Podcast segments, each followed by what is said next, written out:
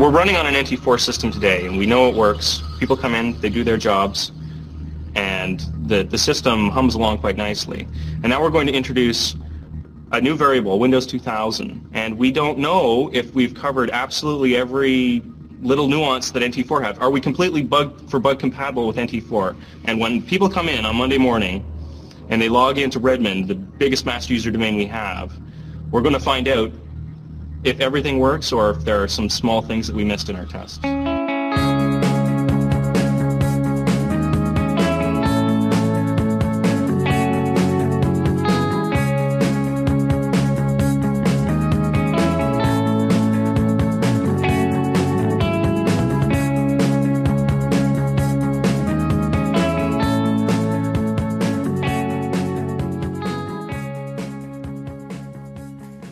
Willkommen zu einer neuen Folge der Sliding Windows. Ähm, heute ein äh, sehr spezielles Thema, weil es so ein völlig normales Thema ist. Active Directory. Und ich begrüße bei mir den Nils. Äh, vielen Dank, Nils, für die Zeit. Ähm, Nils Kaczynski.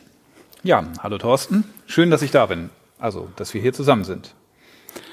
Ähm, heute ist ein ganz besonderer Tag, nicht nur, weil der ruhmreiche MSV Duisburg heute 0 zu 4 auswärts gewonnen hat, äh, wir sitzen hier zusammen in Lingen, im schönen Emsland, und ich habe ganz oft von dir gehört, äh, das ist dein Zuhause.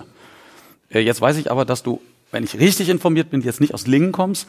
Vielleicht magst du ein bisschen was erzählen, wieso das dein Zuhause ist. Wir sind auf der ZIM Lingen. Ähm, was ja, bedeutet das für dich? Zu Hause, zu Hause jetzt natürlich nicht im Sinne von äh, da, da wohne ich und da bin ich zu Hause, da zünde ich meinen Kamin an. Ähm, die ZIM ist jetzt das 13. Mal und äh, ich bin das zwölfte Mal dabei.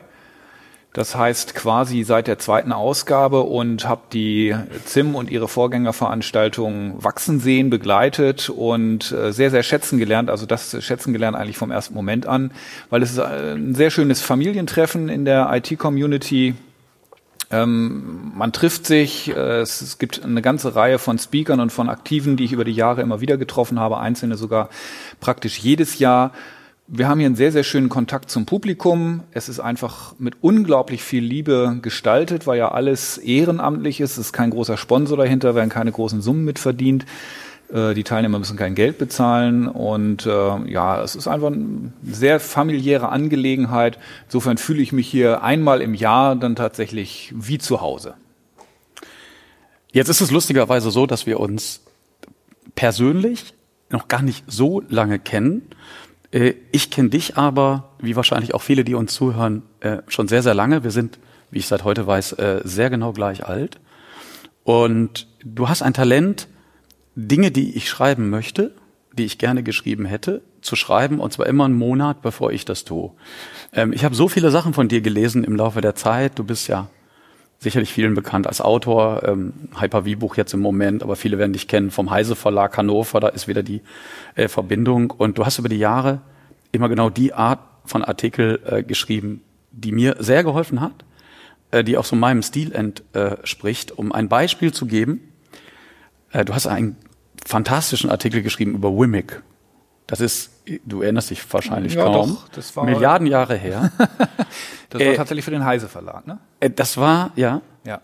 Äh, ja, genau. Äh, das war äh, für mich äh, so, eine so fantastische Zusammenfassung. Ich habe damals in den dunklen Tagen von XB äh, den Leuten, die damals ja sehr rudimentären Möglichkeiten ähm, von WMI immer irgendwie versucht, schmackhaft zu machen. Und Wimic war halt so die goldene Mitte. Äh, ohne PowerShell, ähm, in Vermeidung von VB-Skript. Äh, und du hast so viele praktische Anwendungsfälle gebracht, dass ich das dann irgendwann, äh, habe ich das so weit gebracht, dass ich immer in die Folien, wenn ich sowas gezeigt habe, habe ich immer Autor Nils Kaczynski drunter geschrieben und habe gesagt, es ist jetzt nicht so, dass er das für mich geschrieben hätte, aber wem, das ist ein, ein so genial zusammengefasster Artikel. Und so ist es mir über die Jahre mit ein paar Sachen gegangen, die du geschrieben hast. Und das war relativ schnell klar, so Active Directory ist eben auch so ein Thema, was uns beide irgendwie groß gemacht hat, wo mhm. wir beide viel erlebt haben. Mhm. Und da kamen immer so die Missing Links. Und jetzt ist das Absurde, hier bei der Zimling hast du ausgerechnet heute auch einen Active Directory Vortrag gehalten, was aber totaler Zufall ist, weil wir wollten eigentlich, ich wollte schon seit Jahren zu dem Thema mal was aufnehmen. Ich habe ja so eine Affinität, die Hörer wissen das, so, zu so alten Sachen. Und so kurz bevor die tot umfallen, ist immer der richtige Moment, darüber zu reden.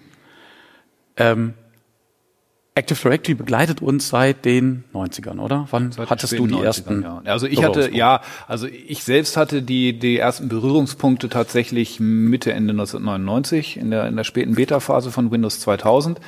Ich war damals als IT-Trainer unterwegs, damals auch tatsächlich noch nicht lange, ist aber hat vor 20, also vor ziemlich genau 20 Jahren hat meine IT-Karriere angefangen, meine professionelle tatsächlich als IT-Trainer ähm, und ähm, als das dann so losging, dass es da hieß, naja, nach, nach Windows NT kommt was ganz Großes Neues, da kommt was Richtiges und da wird Microsoft dann was Ernsthaftes aufbauen. Da haben wir dann in dem Unternehmen, wo ich damals tä äh, tätig war, uns mit ein paar Leuten dann sehr intensiv äh, mit diesem neuen äh, Betriebssystem und mit dem Active Directory beschäftigt und ich fand das sehr spannend. Ähm, was also schon, also von außen betrachtet, äh, finde ich das immer seltsam, wie man sowas spannend finden kann, aber ja, tatsächlich war es so. Ähm, weil das wirklich so neu war und, und irgendwie so viele Möglichkeiten bot, dass ich mich seit damals wirklich sehr intensiv auch mit dem AD beschäftigt habe, ja. Wenn wir noch einen Schritt zurückgehen, hast du auch was Anständiges gelernt? Oder musstest du in der goldenen Ja, Zeit? nee, was Anständiges habe ich eigentlich nicht gelernt. Also ich äh, habe, äh, ja, also ich habe Literaturwissenschaften studiert. Na, das ist doch. Ja, Oder? das ist schon schon anst nein, also ähm, und hab, musste dann im, im Verlauf meines Studiums feststellen, dass man mit Literaturwissenschaft eigentlich gar nichts werden kann. Und äh, war da, mal, da aber dann tatsächlich schon zu fortgeschritten im Studium, um zu sagen, nee, das schmeiße ich oder ich mache ganz was anderes. Dann habe ich gedacht, okay, ich mache das jetzt so zu Ende, dass, dass ich vor mir bestehen kann, dass es das für mich okay ist und guck dann parallel mal, was ich denn machen könnte. Und hatte eigentlich vor, in einen ganz anderen Bereich zu gehen. Ich war damals ähm, politisch recht viel aktiv und hatte gedacht, vielleicht wird's was in der Richtung äh, war auch mal Mitarbeiter von einer Landtagsabgeordneten und so. Und ungefähr zu der Zeit, das war so ähm, Mitte, Mitte der 90er, kam dann irgendwann ein Bekannter auf mich zu und sagte, du, wir bauen hier gerade ein Unternehmen auf, wir machen Computerschulungen und, und du kannst ja auch immer, machst ja auch ziemlich viel mit Computern und kannst ja auch Dinge gut erklären, das wäre doch bestimmt was für dich. Ja, kann ich mir vorstellen, können wir mal bei Gelegenheit drüber, äh, drüber sprechen. Und dann äh, zwei Tage später klingelte das Telefon und da wurde ich dann gefragt, ob ich bitte schön am kommenden Wochenende meinen ersten Kurs halten könnte. So, und so ging das alles los. Ähm, von dieser Zeit erzähle ich immer tatsächlich sehr gerne. Also das ist jetzt ziemlich genau 20 Jahre her. Das war im Mai 1997. Und der erste Kurs, den ich halten durfte, trug den wunderschönen Titel Ein PC im Haus, was nun? Den Titel nenne ich immer noch sehr gern, obwohl er nicht von mir kommt, weil ich ihn einfach brillant finde. Und das war ein Wochenende an der Volkshochschule, wo ich dann äh, hauptsächlich Senioren den Umgang mit dem Computer beigebracht habe. Also wie man die Maus hält, was das für ein komischer Zeiger ist, wie man, äh, wie man sich auf dem Bildschirm zurechtfindet, solche Dinge. Und die erste Teilnehmerin von dir hieß Ellen Bogen. Nehme ich an. Ja, so in etwa. Nein, also das, äh, das war tatsächlich noch ein bisschen später. Also irgendwie habe ich festgestellt, ähm, habe ich Bock drauf, macht Spaß, mich vor Leute hinzustellen und und denen was zu erzählen zu so einer Technik, die ich auch selber spannend finde, mit der ich selber umgehe, wo ich auch selber Interesse dran habe, mal Dinge rauszufinden. Und das ging dann auch recht schnell. Das war damals Ende der 90er eine Zeit, wo auch einfach Schulungen sehr boomten, IT-Schulungen. Äh, ne, wir sind ja beide schon ein bisschen ältere Semester, du wirst dich wahrscheinlich an die Zeit erinnern. Da äh, ging, das, ging das recht gut ab mit einfach Bedarf an, an IT-Schulungen. Und deshalb ging das auch recht schnell, dass ich dann so aus diesem Anwender- und Office-Bereich rausging und dann äh, professionelle Schulungen hielt für, über, über Windows NT äh, und so weiter. Und tatsächlich das mit Ellenbogen ging los. Äh, man, man hat ja immer so Vorbilder. Ich hatte mal irgendwann äh, eine Session von John Craddock besucht, dem englischen äh, Active Directory Guru, der seinerzeit auch immer mit seinem Sidekick auftrat mit äh, Scheiße, jetzt habe ich ihren, also Mist, jetzt habe ich ihren Namen vergessen. Sally, Sally äh, Albright hätte ich jetzt fast gesagt, so hieß sie nicht. Sally, den Nachnamen bin ich muss jetzt Bei mir heißt die immer äh, so Sally Sales und so, ne? Nee. Äh, Alliteration, aber ja, so also nein, also John, John hat das damals super gemacht. John stand auf der Bühne und hat die großen Zusammenhänge erklärt und wenn es irgendwas zu klicken gab, dann hat er an Sally weitergegeben und Sally war dafür zuständig, dann die Maschinen zu bedienen und zu zeigen, wie das nun wirklich ging. Naja, jedenfalls hatte John einen ganz hervorragenden Einstieg in so ein technisches Thema, in dem er nämlich eine Geschichte erzählt hat.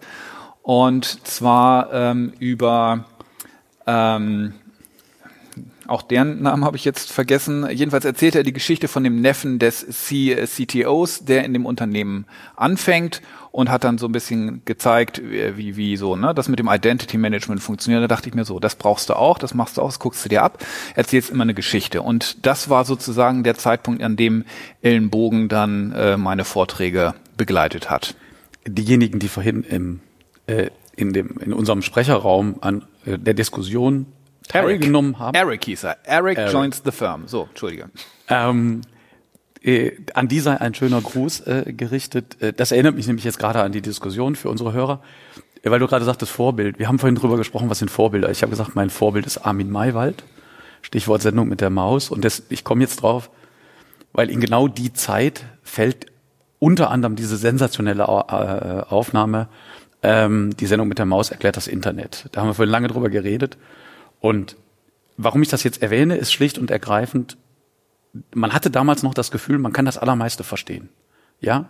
Also jetzt nicht, weil man um PC auch nochmal anfassen durfte und hinstellen. Die Komplexität, gerade mit dem AD, zu dem wir jetzt kommen, äh, die ist natürlich schon sehr hoch. Aber du hattest einfach noch eine Idee von dem ganzen Stack, oder? Ja, also schon. Also bei mir war es ja tatsächlich so, ich, ich, ich kam ja, ich, ich äh, kam ja zu der Zeit eigentlich nicht aus der Technik so, ne? Ich war, war kam ja tatsächlich aus der aus der Anwenderseite und musste mir diese die ganzen technischen äh, Zusammenhänge sehr stark erarbeiten und hatte mir da, sagen wir mal, ein bisschen ungeschickt auch ein paar sehr sperrige Themen ausgesucht, nämlich bevor ich mich ums AD gekümmert hatte, hatte mein damaliger Chef mich gefragt, so pass auf, du musst ja jetzt ein technisches Thema aussuchen, wir haben hier Exchange und SQL Server. Und ich habe dann einfach ausgetestet, habe gesagt, ich mache SQL-Server. So und ich hatte mit Datenbanken vorher nie was zu tun, mit Datenstrukturen. Ich wusste nicht, was Datentypen sind und so weiter und habe mich dann für dieses etwas sperrige Feld äh, entschieden und relativ bald kam dann eben das nächste sperrige Feld mit dem mit dem Active Directory äh, dazu und sozusagen der der eigentliche Stack, so die Technologie, die dahinter steht und wie das alles miteinander zusammenhängt, habe ich mir tatsächlich relativ schwer erarbeiten müssen ähm, man muss sich jetzt vorstellen, damals gab es ja noch das Internet so, wie wir es kennen, äh, wie wir es heute kennen, nicht. Das heißt, da jetzt mal irgendwie Blogs lesen oder Artikel lesen oder so, äh, war nicht. Wir waren damals tatsächlich sehr viel mit irgendwie der, dem, der TechNet-CD-Sammlung unterwegs, dann Sachen installieren und darauf, darüber recherchieren und sich wundern, warum verschiedene Dinge nicht gehen und so. Das äh, war, war schon sehr zeitaufwendig. Ähm, aber so war es dann tatsächlich, äh, da, da musste ich recht viel Aufwand reinstecken, um mir das Ganze zu erarbeiten und ähm, bin dann darüber wahrscheinlich auch recht tief reingekommen, weil ich dann einfach Dinge nicht verstanden habe, die aber verstehen wollte, weil ich ja als Trainer quasi in der Pflicht stand, das Leuten zu erklären. Und äh, gut, man kann man auch immer so ein bisschen blöffen, aber so, so ein bisschen eine Idee davon haben, äh, was man da erzählt, sollte man schon, ja. Ein deduktives Vorgehen, ja. Da, ja. wo wir gerade noch so ein bisschen schwelgen, äh, da gab es ja noch Datenträger, DVDs, dann auch später von Microsoft mit diesen Webcasts. DVDs, und, das ist ja schon sehr modern. Äh, ich kann mich gut erinnern und einen Menschen, den ich ganz oft da auch äh, gesehen habe, weil er in der Zeit, ähm, ein bisschen später zugegebenermaßen, ähm, als die 90er, äh, der da sehr viel gemacht hat, Ralf Schnell, war, mhm. war heute der Keynote-Speaker. Mhm. Also irgendwie so schließt sich die Kreise, äh, ja. schließen sich die Kreise. Genau. Ralf ist ähm, übrigens äh, auch, auch schon viele, viele Jahre und, und oft bei der, bei der ZIM und der Vorgängerveranstaltung dabei gewesen. Der war bei den ersten Eis-Veranstaltungen, wie es jetzt damals noch hieß, äh, war tatsächlich regelmäßiger Speaker hier. Ja, sehr spannend. Ähm, wir haben dann damals beide angefangen äh, mit Windows NT ich hatte damals ähnlich, wie es, äh, wie, wie es dir auch ging, war das für mich die, die Frühzeit. Ich bin heute sehr dankbar, äh, mit NT noch ein bisschen gearbeitet äh, zu haben. Auch äh, Stichwort Trainer. Mhm. Äh, die Insider wissen, das waren die guten alten Zeiten. Damals das MCT-Programm, alles boomte. Wir hatten sehr überschaubar viele Kurse und die waren richtig gut. Und so, ich denke, das wird dir genauso gegangen sein. Daran konnte man sich dann auch sehr, sehr gut hochhangeln. Und dann, da werden wir sicherlich gleich zu kommen, dann gab es ja noch die Bibel. Und ich bin mir ganz sicher, Nils weiß, was ich meine. Ich sage nur Stichwort Low Norris. Da gab es dann noch mal Bücher, die hat man so ganz klassisch noch im Buchhandel gekauft. Die hat man einfach mal dreimal gelesen, man war schlauer. Das ist heute ein bisschen anders geworden. Es gibt immer noch sehr gute Bücher, aber meistens kommt man nicht zum Lesen, mhm. weil das einfach alles sich so schnell ändert. Ich hatte damals die Situation äh, ganz ähnlich wie bei dir. Ähm, ich war justament zur Jahrtausendwende in einem Systemhaus angelangt bin eigentlich auch kein ITler. Ich bin eigentlich, ich war mal Lehrer. Dann kam die Dotcom-Blase und ich fand mein Hobby viel spannender. Und damals war es so, die Kollegen haben ziemlich viele Dinge gemacht. Äh, SQL hast du gerade gesagt, Exchange, äh, NetWare war damals natürlich das große Ding. Mhm. Und ich habe sehr spät gemerkt, die haben alle keinen Bock auf Windows 2000. Die haben überhaupt keine Lust auf Active Directory. Ich habe sehr viel später erst verstanden, dass das Problem TCP/IP ist, dass das Problem DNS ist. Denn äh, ich selber hatte in den 90ern, ich habe vorher bei einem Internetprovider gearbeitet, das sage ich hier in der Sendung schon mal häufiger, aber um zu erklären, wie das zustande kam, ich hatte, für mich war TCP/IP war immer gesetzt. Heute kann man ja gar keinem mehr erklären, dass das mal nicht so war, dass mhm. es in der NT-Welt TCP/IP eher die schlechtere Wahl ja, war. Das musste man erst noch nachinstallieren und konfigurieren. NetBUI war das normale Protokoll. Exakt. Und mhm. die Leute haben sich unheimlich schwer getan, die Kalender, äh, die, die älteren Kollegen, äh, zu dieser Zeit des Kalenders dann eben den, den Umschwung zu machen. Und so war es dann ganz schnell, dass, dass ich in Abwesenheit der Kollegen der Go-To-Guy war fürs Active Directory. Ähm, wie war das für dich? Gab es das auch, dass du eigentlich wenig Leute fragen konntest, weil die sich schwer taten mit diesen ganzen Unix-Ideen, die auf einmal in Windows 2000 drin nee, waren? Nee, weniger. Also äh, zu der Zeit war es ja tatsächlich so, dass ich da, mein, die, die Kollegen, die ich hatte, waren alle in einer sehr ähnlichen Situation wie ich. Also ich war beim Unternehmen, das tatsächlich äh, viele Trainer hatte weil wir viele Projekte gestafft haben und weil wir Dienstleister für Schulungsunternehmen waren. Das heißt, meine, meine Kollegen waren tatsächlich Trainer, waren in derselben Situation wie ich und ich hatte ein paar Leute, die, die wirklich exzellent waren äh, und dann auch so intern Train the Trainer, Train the Trainer Geschichten gemacht haben. Einer übrigens, der Rainer, äh, war heute auch hier als als äh, als Zuhörer. Von dem habe ich zum Beispiel sehr viel über über Netzwerktechnik äh, gelernt und der hat mal dieses äh, Collision Detection Verfahren im im LAN mithilfe einer Oma erklärt, die gerne auf die Straße gehen möchte, das aber nur tun kann, wenn da gerade niemand lang geht, weil sie nämlich sonst immer in die Leute reinrennt. Also ganz, ganz prima Sachen. Da habe ich also sehr viel von profitiert und es war auch tatsächlich so, ähm, wir waren, waren viele Quereinsteiger dabei und manchmal haben wir auch einfach kollektiv Sachen nicht verstanden und wir mussten uns die irgendwie zusammenreimen oder dann hatte jemand mal irgendwie rausgefunden, wie das geht und das war dann, also wir haben uns da schon befruchtet, aber wir mussten auch tatsächlich manchmal nächtelang uns Dinge dann irgendwie erarbeiten, weil wir auch oft die Situation hatten, so jetzt 20 Jahre später kann man es ja zugeben, ähm, dass wir unseren Teilnehmern quasi nur fünf Meter voraus waren. Ja, das, wir haben das immer genannt, du wirst das kennen, ein Kapitel musst du den ja. Teilnehmern voraus, ja, ja, wobei Tag das, der Agenda voraus. Das mit dem Kapitel war jetzt auch nicht immer so. Also ich war dann manchmal auch wirklich froh, wenn die, wenn die Teilnehmer eine längere Übung machen mussten und ich dann schnell nochmal nachlesen konnte. Eine, eine Story gebe ich übrigens gerne zum Besten, das tue ich jetzt auch. Nämlich bei meinem ersten Windows NT Administrationskurs. Äh, das letzte Kapitel hieß Überwachung. Und äh, in der Mittagspause vor dem letzten Nachmittag fragte mich dann einer der Teilnehmer, ob wir denn noch Auditing machen könnten machen würden in dem, in dem Kurs. Ich hatte das Wort noch nie gehört. Habe ihm gesagt, nee, das, das kommt im Seminar nicht vor. Dann war die Pause zu Ende, wir gingen rein und ich sagte dann, so, jetzt das letzte Kapitel, das letzte Thema, was wir heute machen, ist Überwachung. Der hat mich angeguckt wie ein Auto. Wunderbar. Ja, herrliche Geschichte. So mit dem Wissen von heute, so ähm, Active Directory, man muss dann tief durchatmen, wenn man das sagt. Man hat natürlich immer so, na, äh, reden wir jetzt schon über einen äh, Patienten im Ruhezustand, der sich langsam seinem Lebensabend nähert. Ist er schon tot? Lebt er noch? Ähm, fast 20 Jahre später, mit dem Wissen von heute, kannst du nachvollziehen, wie das Active Directory entstanden ist. Ich will dir ein paar Vorlagen gerne geben. Wir haben natürlich im Hintergrund zu sehen, wir haben die ESE, e, die Extensible Storage Engine, was äh, glaube ich, viele Leute dann einfach als Indiz nehmen zu sagen, im Grunde ist Active Directory damals ein Spin-off vom Exchange gewesen, aus dem, von dem die Technologie der Datenbank kommt. Da könnte man dann natürlich auch die Frage stellen, warum hat man da kein Sequel genommen? Da kommen dann die Aspekte Replikation rein. Also Exchange ist sicherlich eine Quelle, die man nennen kann. Das zweite ist, ich sagte gerade TCP/IP, LDAP. Auch da wurde ja immer, wird bis heute der Fehler gemacht, dass die Leute denken, äh, Active Directory ist ein LDAP-Server was in Anführungszeichen Mumpitz ist. LDAP ist einer der Ports, den man äh, unter Active Directory, den man, mit dem man das Active Directory ansprechen kann. Man kann mit dem LDAP sprechen, aber so zu tun, als wäre das jetzt das Active Directory, ich, sind wir uns vermutlich sehr schnell einig, ist ein bisschen kurz gegriffen und dann haben wir noch Kerberos drin. Hast du, ähm, du bist ja gut vernetzt. Hast du eine Idee, wie ist das entstanden?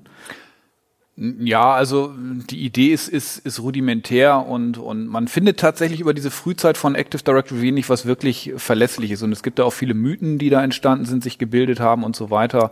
Also damals, äh, als das mit dem, mit dem AD losging, äh, haben ja die ganzen Novell-Leute behauptet, ja, Microsoft hat ja nur die, die NDS, die war ja damals immer weiblich, äh, nachprogrammiert und so und ach nee, ist ja alles nichts Richtiges und überhaupt.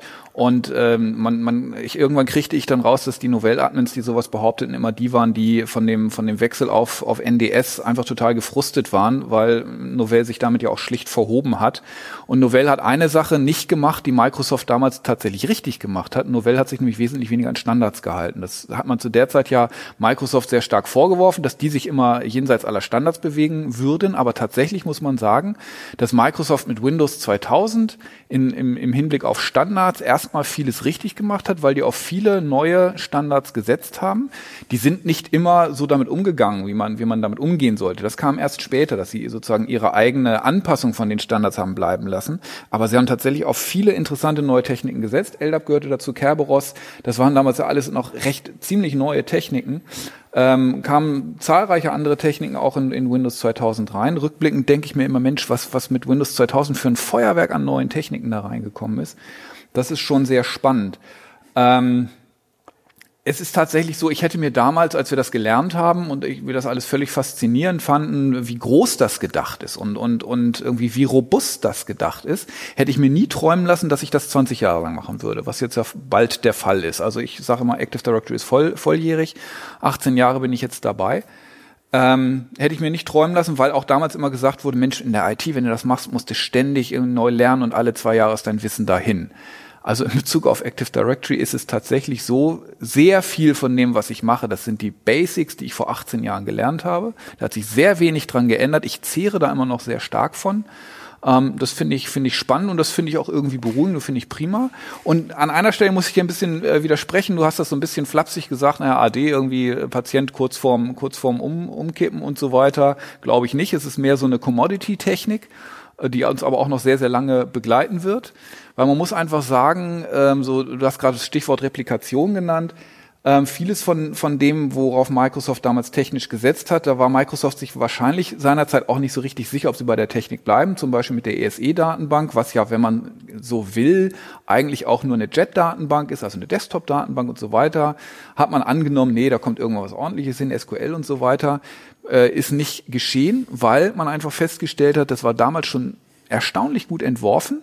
Das ganze Replikationssystem funktioniert unglaublich gut, ist sehr, sehr robust, es vermeidet unglaublich viele Fehler. Also ich komme häufig zu Kunden, wo ich mir denke, meine Güte, was habt ihr denn da konfiguriert? Dass das funktioniert, ist ein Wunder. Und das funktioniert deshalb, weil es einfach so robust gemacht ist und weil so viele Workaround-Techniken drin sind, das funktioniert dann einfach trotzdem. So, und das finde ich einfach spannend, dass ähm, damals offensichtlich, obwohl Microsoft äh, gescholten wurde, so viel falsch zu machen, oh, doch eine ganze Menge richtig gemacht wurde, was jetzt immer noch funktioniert. Ich denke, wir werden gegen Ende des Gesprächs äh, auf diesen Aspekt äh, Zukunft des Active Directory zurückkommen. Ähm, ich habe das nur angesprochen, weil halt das schwingt immer mit. Ne? Ähm, wir kommen zum Ende darauf, völlig unabhängig von meiner persönlichen Meinung. Ich denke, Active Directory ist die Kerntechnik. Ja? Das ist wie DHCP oder so. Ja. Was wollen wir da diskutieren? Wie soll das ohne gehen? Aber da kommen wir am Schluss sicherlich drauf zurück. Ähm, es hat damals ein Video gegeben in einer offiziellen Microsoft-Unterlage. Ich habe das immer gezeigt, ich habe das geliebt. Ich weiß nicht, ob ich das verlinken kann, äh, weil ähm, ich wollte die Leute immer mal anhauen, dass sie das mal unter Creative Commons veröffentlichen. Ich habe da schon so ein bisschen die Fühler ausgestreckt.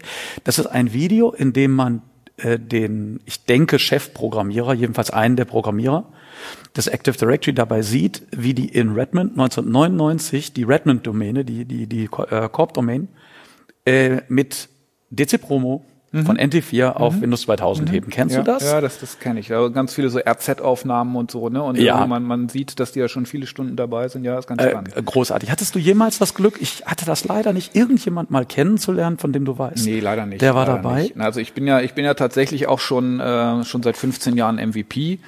Ähm, habe es aber tatsächlich nie geschafft, mal an einem der MVP Summits äh, in Seattle teilzunehmen. Ähm, die Kollegen, die das getan haben, die haben tatsächlich auch persönliche Kontakte dann in die Product Group. Hat bei mir leider nie so hingehauen. Aus finanziellen Gründen, aus familiären Gründen bin ich da nie hingefahren. Also leider nicht. Es ist tatsächlich so, ich habe so im Umfeld ähm, eine, eine, eine Reihe von, sagen wir mal, losen Kontakten, ähm, also etwa irgendwie ein, ein, ein, ein, ein Joe, Joe Richards oder so, ähm, der auf seinem Blog übrigens einen sehr guten Beitrag hat über die Frühzeit von Active Directory und wie das entstanden ist aus diesen Exchange äh, Geschichten. Da kann man tatsächlich auch ablesen, ja, eine der, äh, eine der Quellen für die AD-Entwicklung war Exchange und äh, man, man kann da auch rauslesen, dass teilweise die Entwicklung so ein bisschen aus der Not geboren war. Die haben festgestellt, wir brauchen schnell was. Wir haben da in einer anderen Product Group schon was. Die sind da schon recht weit. Die haben schon was, was recht Gutes entwickelt, nämlich den Exchange-Verzeichnisdienst, wo die sich zufällig mehr oder weniger einfach noch, noch zwei, drei Jahre vorher für die Technik entschieden haben äh, wo dann einfach die Directory Service Pro Product Group gesagt hat, Mensch, äh, sieht wie eine robuste Technik aus, lass uns das mal nehmen. Die sind schon recht weit, haben ihre eigenen Versuche, die in eine andere Richtung gingen, eingestampft und haben dann tatsächlich die Exchange-Technik übernommen, inklusive der Datenbank-Engine, die drunter lag. Und äh, da dann einfach was sehr Spannendes drauf aufgebaut. Hausaufgabe, kurze Side Note, ne?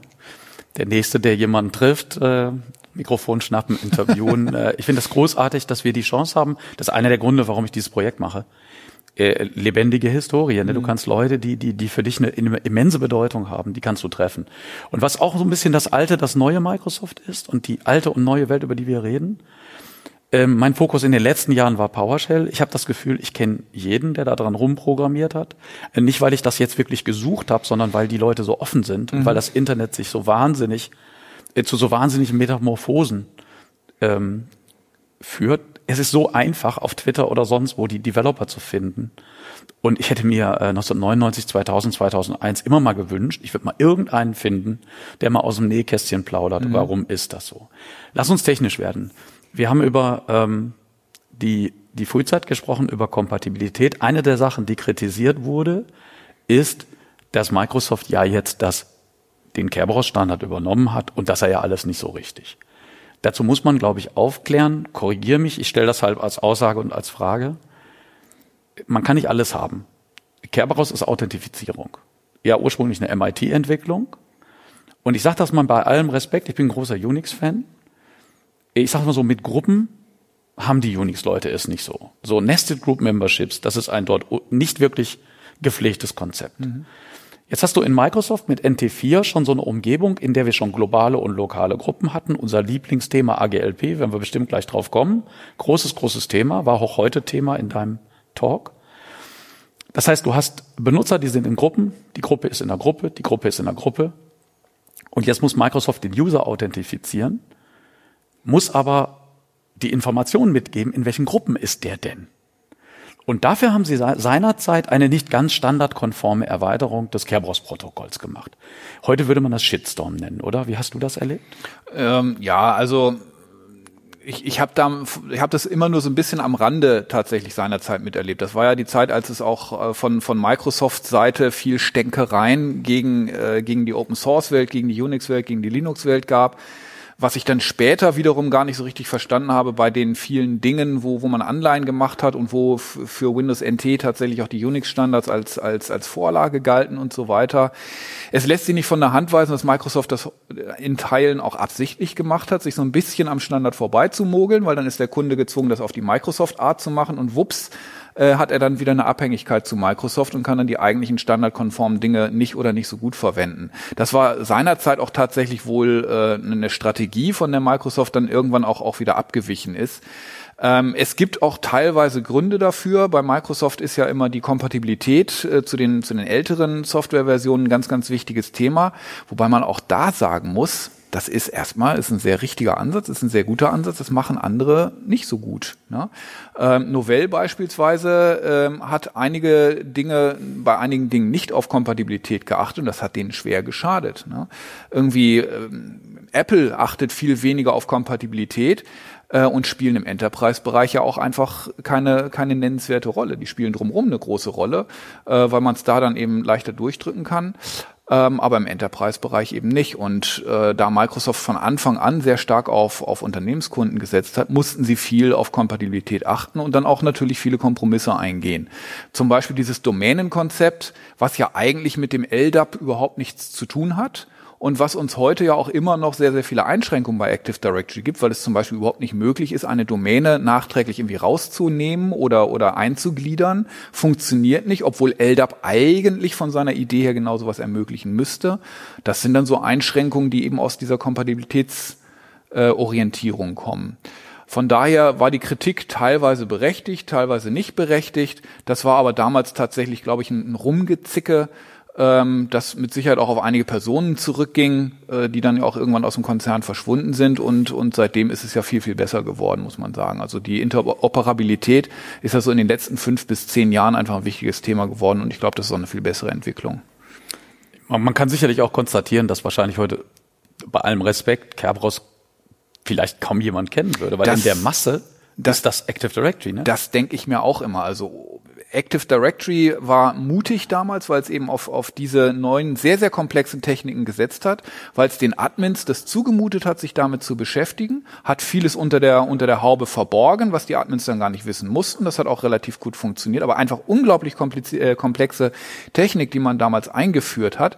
Und tatsächlich ist es so, dass natürlich ohne Active Directory, wenn man sich Active Directory wegdenken würde, dann würden Kerberos und LDAP wahrscheinlich überhaupt keine Rolle spielen. Das waren die ersten wirklich großen Implementierungen jenseits von irgendwelchen rein universitären äh, Referenzarchitekturen heute ein bisschen aus der Zeit gefallen, wegen der spezifischen Ports, die es braucht. Heute soll ja alles HTTPS sein.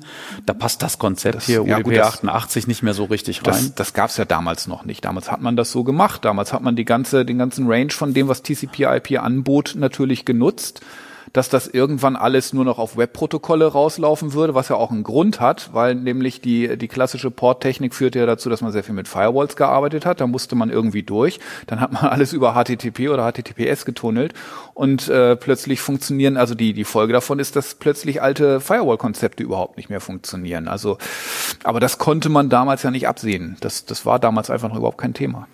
Wenn wir das mit dem Domänenkonzept und LDAP aufgreifen, ich habe in den 18 Jahren, ähm, ich glaube, zweimal im Jahr meine Meinung geändert, warum das so ist, was ich dich jetzt frage. Ich habe es in meinem Leben wahrscheinlich 300 Mal erklärt und bin aber unsicher, was erzählst du da eigentlich? Und habe meine Meinung, wie gesagt, mehrfach geändert. Ich spreche von den Strukturelementen. Wenn du dir LDAP anguckst, andere Verzeichnisdienste anguckst, dann hast du in der Regel sowas wie ein O für Organization, oder eben L als Strukturelement für Location äh, und so weiter. Mhm. Kein Mensch benutzt DC, schon mhm. gar nicht so. Mhm. Jetzt trifft Microsoft die wegweisende, wahnwitzige, Gott sei Dank Entscheidung, wie immer man das sehen will, den Versuch zu machen, diese völlig neue Technik irgendwie kompatibel zu machen mit NT. Und ich sage das mal ganz offen und ehrlich, wir haben uns das dann immer schön geredet, dass es damit irgendwas zu tun hat. Je älter ich werde, desto weniger glaube ich daran. Wie bitte? Kam Microsoft auf die Idee, als Bezeichner für den Stamm jetzt ausgerechnet DC zu nehmen. Sowas wie O findet ja eigentlich nicht statt, also nicht, nicht als nicht als Strukturelement, hat keine wesentliche Bedeutung. Du hast dann noch OU und einfache Container. Wie, wie bitte? sind Sie auf die Idee gekommen, das so merkwürdig zu machen? Keine Ahnung. Da müsste man Microsoft fragen. Sicherlich hat ein Teil davon damit zu tun, dass man eben bewusst sich am Standard vorbei verhalten hat. Das war damals, glaube ich, tatsächlich einfach äh, einfach die die ähm, die Vorgehensweise, die Strategie oder die Taktik dabei, dass man es ein bisschen anders macht. Man hält sich schon an den Standard, aber ein bisschen anders, nutzt dann eben ein bisschen andere andere Bezeichnungen und äh, setzt das dann irgendwie um. Es ist ja tatsächlich auch im LDAP-Standard wenig wirklich richtig vorgegeben. Es sind ja mehr so Gepflogenheiten. Man macht das eben so.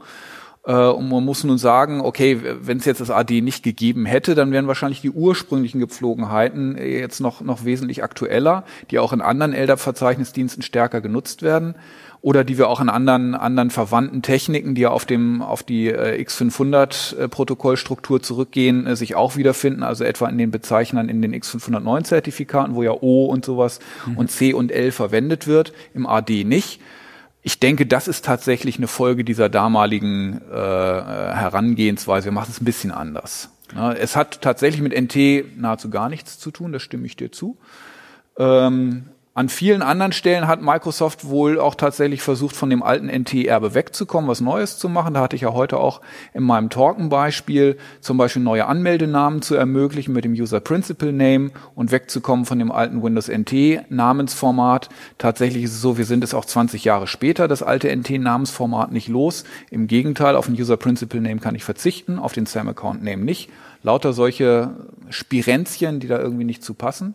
Und dann muss man auch sagen, war es wahrscheinlich auch so, an, an, an vielen Stellen sieht man im AD, dass es wohl offensichtlich schnell gehen musste, dass die Leute auch nicht richtig miteinander gesprochen haben. Und dann hat das eine Büro, das eine Team irgendwas festgelegt, offensichtlich ohne mit den anderen Teams zu sprechen. Auch da habe ich immer so ein, so ein Lieblingsbeispiel, wenn man nämlich beispielsweise einen User kopiert äh, im, im, Active, im normalen Active Directory Verwaltungsprogramm ähm, dann wird die Straße nicht mitgenommen. Die Straße wird nicht mit kopiert von, von, von dem User. Das liegt daran, dass eigentlich dieser Kopierdialog sehr wohl die Straße kopiert, allerdings im falschen Feld. Es kopiert nämlich ein Feld, wo die Straße gar nicht drin steht. Es gibt nämlich mehrere Felder für die Straße im Active Directory Schema und offensichtlich waren sich da zwei Büros nicht einig, welche sie denn nun nehmen. Das eine Büro hat die Kopierfunktion äh, geschrieben und das eine Feldstraße genommen. Das andere Büro hat äh, festgelegt, wo die Daten reingeschrieben werden, das andere Feldstraße genommen. Dann haben die nicht mehr miteinander geredet, dann wurde das irgendwann so released. Und wie das bei Microsoft so ist, wenn es erstmal released ist, dann gibt es kaum eine Chance, sowas noch zu ändern. Weil es gerade so schön passt, du hattest noch ein tolles anderes Beispiel. Äh, mehrwertige Felder, Stichwort Description. Äh, mhm. Schiebt das doch einfach nochmal hinten dran, weil das so wunderbar passt in dem Zusammenhang. Ja, also ähm, das war auch eine Sache, die ich relativ früh in der Beschäftigung mit Active Directory festgestellt habe. Was, was spannend ist, was heute auch noch kaum jemand weiß. Active Directory kann ich nicht nur über die LDAP-Schnittstelle ansprechen. Du hast es ja vorhin auch genannt als nur einen Port, über den man mit dem AD sprechen kann. Ähm, tatsächlich war es damals so, als das Active Directory entworfen wurde, von, von Anfang an auch SQL als Abfragesprache fürs AD äh, vorgesehen wurde, weil man es eben auch sozusagen für Developer attraktiv machen wollte. Und Developer sprechen eher SQL, als dass sie sowas wie äh, damals exotisches wie LDAP sprechen. Es gibt also eine SQL-Schnittstelle. So, Darf ich, ich ganz kurz einfügen? Stichwort ADO. Das ist das damals in der schon angedeuteten Bibel, Active Data Objects, was mich wahnsinnig gemacht hat. Ich habe es hunderttausende Male gelesen. Ich glaube, ich habe es bis heute nicht wirklich verstanden. Aber das war da immer drin von den Anfängen. Ja, ja, genau. Also das war ja auch so die Zeit, als Microsoft dann anfing, irgendwie so übergreifende äh, Konzepte zu machen, die sich alle an Developer richteten. Das haben, oder zumindest ich habe es schon deshalb nicht verstanden, weil ich, weil ich kein Developer bin, kein Developer war, einfach so diese Denke gar nicht verstanden habe. So jedenfalls äh, stellte ich dann fest bei meinen Versuchen, das AD über SQL SQL anzusprechen, geht ganz super, aber ähm, wenn ich bestimmte Daten in einem User-Objekt hinterlegt habe, dann kriege ich immer einen Fehler bei der SQL-Abfrage und stellte dann fest, das ist besonders so, wenn ich Description, wenn ich im äh, Description in meiner Abfrage drin habe, dann äh, läuft das SQL-Statement immer auf einen Fehler.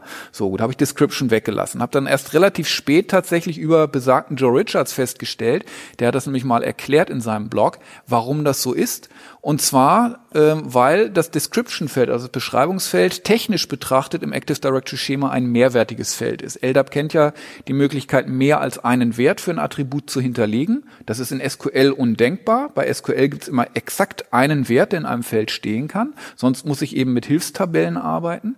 Bei LDAP ist das möglich. Das heißt, mit der Abfrage von Description kriege ich nicht unter Umständen nicht einen Wert zurück, sondern mehrere.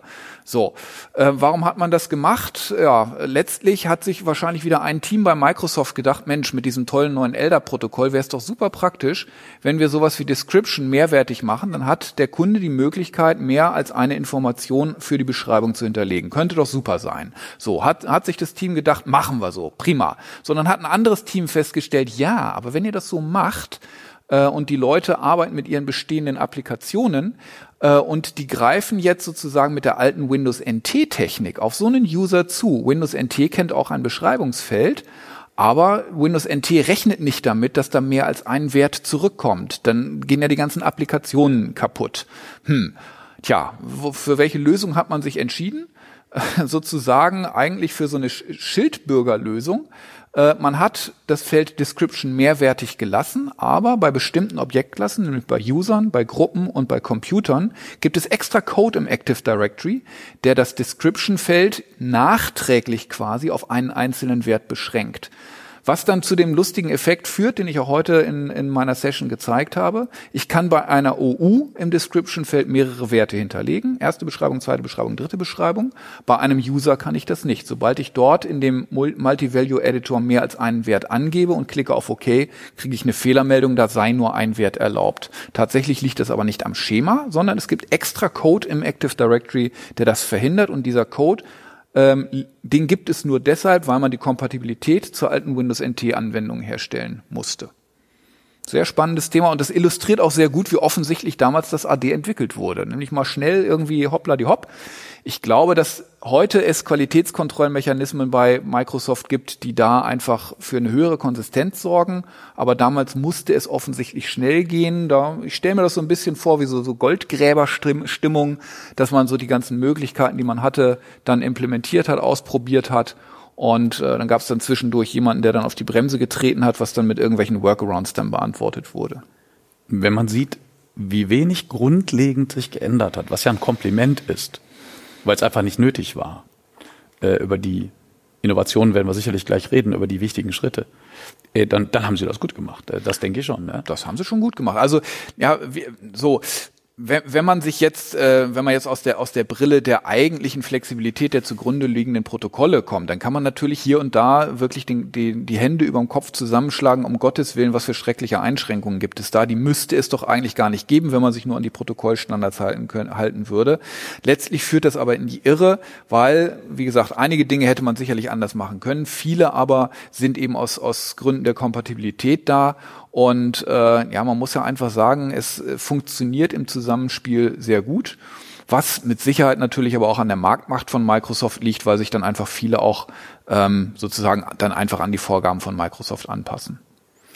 Äh, nun hast du in dieser seligen Zeit von Windows 2000, Exchange 2000, Office 2000, ne, alles in einem Rutsch. Äh, ich bin ja ein bisschen so nostalgisch. Ich fand das ja gut.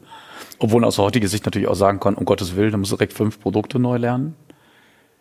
Jetzt hast du in dieser Zeit eine Neuveröffentlichung von Exchange, damals ein großer Schritt, äh, weil die Benutzerdatenbank auf einmal jetzt quasi outgesourced wurde und man fragt sich, ganz offensichtlich ist die Windows NT Domäne, daher auch der Begriff Domain, daher kommt ganz offensichtlich diese Idee, Domain Component mhm. als Strukturelement zu verwenden. Den hast du da jetzt als Erbe. Äh, du, halt, du stellst eine Kompatibilität her, aber du hast in der Exchange immer schon den Begriff der Organisation gehabt. Immer schon. Und jetzt fragt man sich bitte, welcher wahnwitzige Mensch ist auf die Idee gekommen, den Begriff Forest und Tree sich aus den Fingern zu leiern, ja. wo wir dann immer Dinge hineingedacht haben, die äh, ganz profan, ich glaube, die da nicht drin sind, was dann später zu dieser Diskussion geführt hatte, die ja bis heute nicht, nicht endet. Stichwort Security Boundary, diese Riesendiskussion. Was, was ist jetzt eigentlich der Fokus unseres Netzwerks? Ja. Ähm, hast du irgendeine Erklärung, welche temporäre Anomalie zu der Geburtsstunde des Begriffs Gesamtstruktur Forest geführt hat? Naja, also äh, was, was jetzt zu diesen idiotischen deutschen Übersetzungen geführt hat, das ist vielleicht nochmal ein ganz anderes Thema, kann ich natürlich nicht erklären, aber das ist tatsächlich nochmal ein Thema für sich. Warum man das Forest und Tree genannt hat, ist relativ offensichtlich. Man, das waren die Begriffe aus der Novellwelt. Ne? Also da, da gab es diese, diese Begriffe. Letztlich liegt es ja auch nahe, das ist einfach eine, eine, eine Baumstruktur. Dass man da jetzt äh, plötzlich äh, eine Parallelstruktur schafft zu der Exchange-Organisation, die ja lustigerweise zwar anders heißt, aber ja in der seit Exchange 2000 mit dem Forest identisch ist, das ist tatsächlich eine Sache, die kaum zu erklären ist und die Microsoft erst viel, viel später auch aufgelöst hat, weil sie dann auch festgestellt haben, die ganzen Strukturen, die wir in Exchange schaffen, ähm, die sind zwar separat zu den Active Directory Strukturen, in Wirklichkeit machen die Kunden das aber immer identisch, sodass man dann irgendwann angefangen hat, diese Exchange eigenen Interpretationen der Struktur wegzulassen und nur die vom AD zu nehmen. Also da gibt es auch so einige lustige Entwi äh, Entwicklungen und, und Kreuzwege und Ab Abzweigungen, äh, die sich dann auch teilweise nicht so bewährt haben und so. Also schon auch eine, eine sehr, sehr lustige Geschichte, möchte ich sagen. Letztlich dieses ganze Forest-Konstrukt ähm, lag, glaube ich, tatsächlich daran, dass man äh, bei, bei Enterprise-Kunden, bei großen Unternehmen die bestehenden NT-Domänenstrukturen irgendwie abbilden und, und nachbilden und einfangen musste. Was aber, glaube ich, damals in dieser Abbildung äh, einfach ein Irrweg war, weil Kunden das einfach missverstanden haben, dass sie nämlich dann angefangen haben, sehr, sehr komplexe Forest-Strukturen mit Subdomains zu bauen, mit Empty Root Domains und so weiter, was in der AD-nahen Community sehr schnell zu Diskussionen geführt hat, dass diese ganzen komplexen Domänenmodelle eigentlich Mumpitz sind, dass die kein Mensch braucht, dass man die schon gar nicht extra anlegt und dass es die eigentlich nur gab, damit Enterprise-Kunden ihre bestehenden komplexen NT-Domänenstrukturen möglichst ohne große Veränderungen abbilden konnten. Ähm, also da haben dann tatsächlich so dieses Festhalten an der Kompatibilität auch manchmal wirklich zu Irrwegen geführt, äh, geführt, die uns jahrelang begleitet haben und wo ich auch immer noch häufiger mit Kunden diskutiere und denen sage, so hört mal, das gibt es, es gibt diese Strukturen, aber ihr braucht das gar nicht. Ne? Also man braucht keinen Forest mit Subdomains. Und dann diese Security Boundary, ja, die stellt auch nochmal so, so einen eigenen, äh, eigenen Bereich an der Stelle dar das sind tatsächlich, glaube ich, einfach so Hilfskonstrukte, die man damals gebaut hat, dass, dass zwischen den Subdomains eines, eines Trees und eines Forests automatisch Vertrauensbeziehungen gelten, dass es da auch äh, Möglichkeiten gibt, äh, sozusagen die Grenzen zwischen Domänen dann, dann zu überschreiten. Nur die Grenze zum, die, die eigentliche Forest-Grenze kann man nicht überschreiten. Das sind, glaube ich, wirklich Fehlentwicklungen, die man damals, äh, ja, vor einem anderen Hintergrund gemacht hat und die einem jetzt auch häufig tatsächlich im Wege stehen. Das Lustige ist, obwohl es eigentlich nicht wirklich komisch ist, Geschichte wiederholt sich. Und ich erlebe seit geraumer Zeit eine enorme Renaissance von Account- und Ressourcendomänen. Äh, aktuelles Beispiel, ähm, Paste-Hash-Attacken, wo jetzt angefangen wird, ähm, äh, Admin-Konten auf verschiedensten Ebenen in eigene Forest mhm. auszulagern. Äh, ich fürchte, das sprengt jetzt wirklich so ein bisschen unseren Geschichtsrahmen, aber lustigerweise ist, äh, ich habe immer so ein bisschen das Gefühl, man lernt nicht draus. Äh, da ist oft so eine Komplexität, die unterschätzt wird, wo man dann immer die Frage stellt, was sichern wir da jetzt gerade ab? Also reden wir mhm. jetzt über die NATO-Kernkraftwerke oder reden wir einfach über den Mittelständler? Und dann ist es vielleicht irgendwann auch mal einfach zu viel, was du da an Sicherheit hast. Oder da sind wir uns vom Grundtenor einig. Ja. Einfachheit. Ja sehen wir als ausreichend an für den meisten. Ja, also es ist ja, es ist es ist tatsächlich so, dass diese alten Zöpfe, die an vielen Stellen noch drin sind. Also wir, wir haben ja jetzt so getan, als wäre damals schon alles richtig gemacht worden. Das müssen wir natürlich so ein bisschen wieder relativieren. Also es gibt viele alte Zöpfe in diesem AD-Konstrukt und in dem Domänenkonstrukt, die uns heute einfach unglaublich im Weg stehen und die unglaubliche Verrenkungen erfordern, um das Ganze abzusichern und so weiter, die idiotisch simple Angriffe teilweise ermöglichen, um die man dann irgendwie drum herum arbeiten müssen, einfach weil wir da teilweise wirklich Technik nutzen, ähm, die, die ja nicht, nicht 20 Jahre alt ist, sondern die 25, 27 Jahre alt ist, sondern weil, weil sie nämlich sozusagen in der Frühzeit des, des Designs von Windows NT entworfen wurden, was ja auf die ganz frühen 90er, wenn nicht sogar späten 80er zurückgeht. Also das sind ja teilweise noch, noch Techniken, wie sie damals noch von äh, von äh, VMS kamen, also von der von der von der übernommenen Digital-Entwicklermannschaft, ähm, die einfach jetzt heute nicht mehr zeitgemäß sind, aber immer noch drin sind und dann irgendwie abgesichert werden müssen. Und da ist es tatsächlich so, da, dass man teilweise dann auch wirklich kleinere oder mittelständische Unternehmen mit mit Sicherheitsanforderungen konfrontiert, die einfach überhaupt nicht angemessen sind für so ein Unternehmen. Da, da, da stimmen, stimmen wir überein. Ne? Aber die dann einfach, weil nun Angriffe mittlerweile auch nun so leicht automatisierbar sind und über irgendwelche äh, Hacking-Toolsets und Frameworks und, und so weiter dann automatisch erzeugt werden können, dass einfach solche High-End-Angriffe, mit denen man die NATO knacken könnte, dann eben mal auch per Skript auf Kleinunternehmen losgelassen mhm. werden. Und plötzlich müssen die sich dann mit solchen Dingen rumschlagen. Das ist natürlich, ja, also ist so ein bisschen wie, wie, wie der, wie der Zauberlehrling, ne, der dann irgendwann seine, seine Technik nicht mehr ein, einfangen kann. Stichwort Zukunft des Active Directory. Lass uns, äh, wenn wir ähm, irgendwann zum Ende kommen, das Stichwort Multifaktor-Authentifizierung nochmal ansprechen. Ähm, lass uns aber nochmal bei, den, bei dem Thema jetzt bleiben. Ähm, der absolute Klassiker. Wir hatten in NT dieses Konzept AGLP, was jetzt Leuten, die mal sehr unterrichtet haben, wahrscheinlich präsenter ist. Äh, diese Grundidee zu sagen, ähm, wir haben so einige Maschinen, die, die haben so eine Art, ja, da geben wir mal die, die, die Datenbank der Benutzer frei, die SAM. Und äh, im Grunde war ein NT4-Domain-Controller ja, ich sage mal nichts anderes wie eine freigegebene Benutzerdatenbank. Mhm. Und wir legen dort in dem Entity-Domänen globale Gruppen an, beziehungsweise die Idee, überhaupt mal einen globalen User zu haben, was ja nichts anderes hieß in der Zeit, als dass der Benutzer auf der einen Maschine liegt, die wir jetzt Domänencontroller nennen, und sich an einer anderen Maschine, die dann eben ein Member-Server ist, sicher anmelden kann. Dieses Konstrukt des Member-Servers, was wir ja in der Unix-Welt bis heute nicht haben, ist ja auch wieder nichts anderes als der Domänencontroller und die Mitgliedsmaschine können sicher Daten austauschen, mhm. weil die sich mal über ein kryptografisches Verfahren äh, über einen sicheren Kanal geeignet haben. Und aus der Zeit stammt jetzt die Idee, einen Benutzer zu haben, den man in eine globale Gruppe packt, den man dann an irgendeiner Maschine, wo es eine lokale Gruppe gibt, um das Ganze zu vereinfachen, dort hineinpackt und die bekommen dann Rechte. Mhm. P wie Permission.